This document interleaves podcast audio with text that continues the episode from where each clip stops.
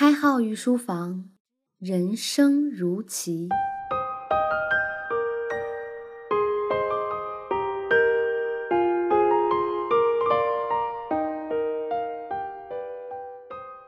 御书房的各位听官们，大家好，欢迎收听荔枝独播的《开号御书房》新版博弈论，我是开号。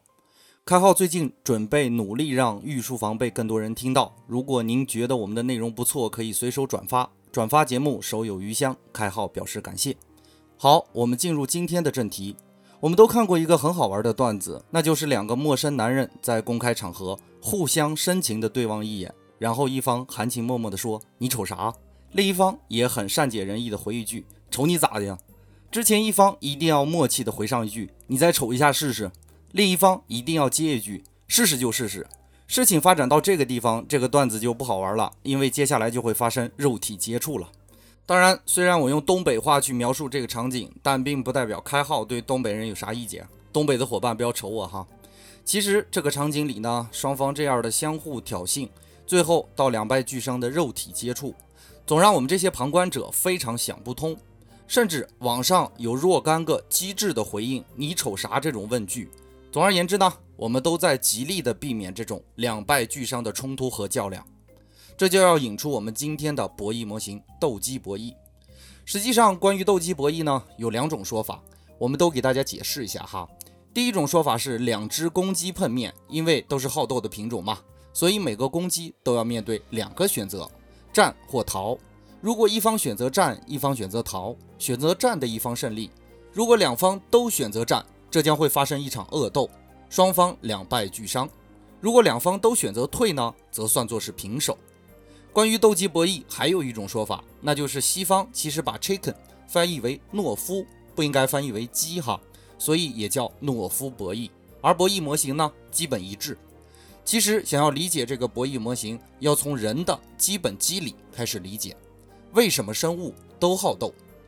好斗其实要分两种属性，一种是社会地位意义上的好斗，一种是繁衍意义上的好斗。《理性动物》一书中讲到一个很有趣的例子：狒狒首领总能享用第一口食物，并且占据水坑边上最好的位置，而动物在其族群里的地位，往往必须通过付诸于其他同类以暴力来获得。所以，我们人的人格中有积极向上、争取社会地位的本能。每当有人冒犯你的社会地位，或者动摇你社会地位，你就会有怒不可遏的感觉，甚至引发冲突和矛盾。这是社会地位意义上的好斗。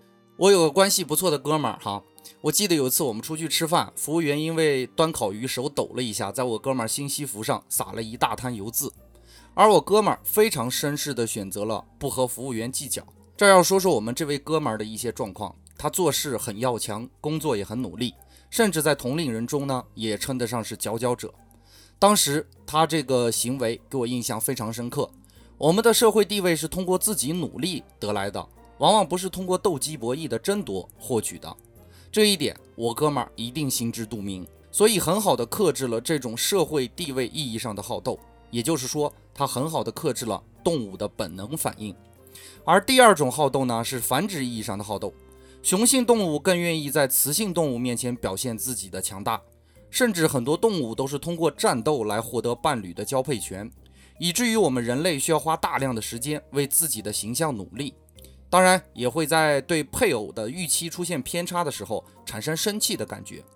郭德纲在相声里曾经说过一句很有智慧的俏皮话，那就是“赌尽道，奸尽杀”。什么意思呢？赌钱赌输了，没钱了就容易去偷盗，而奸情败露一般都会演变成人命案。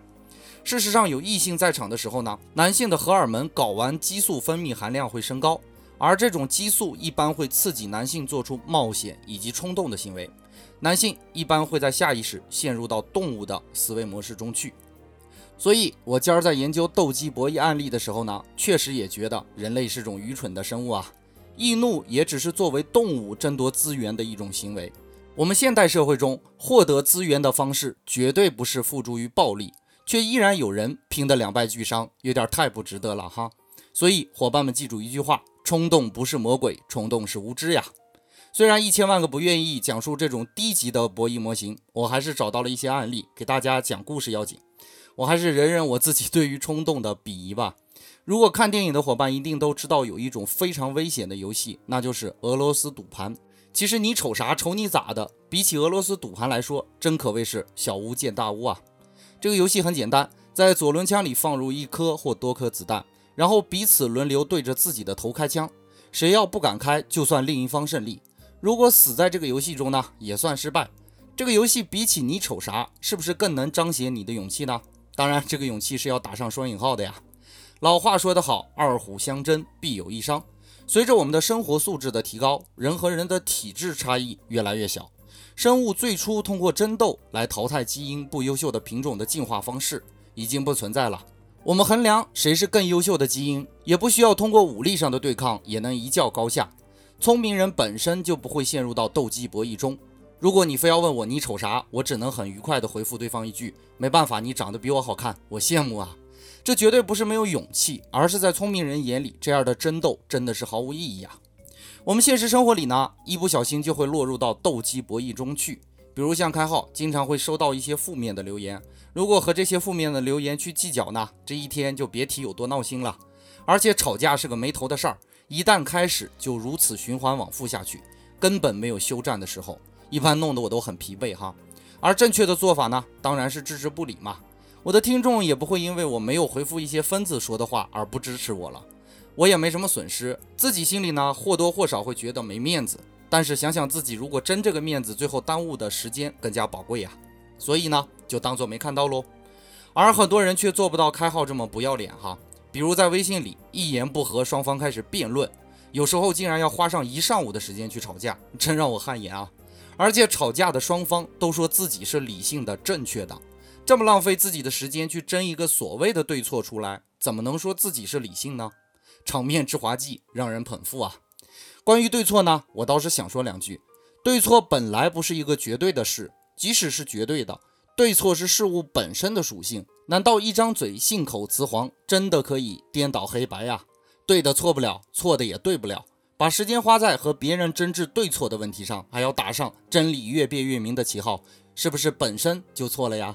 所以，斗鸡博弈告诉我们一个很简单的道理：你做你的事就好了。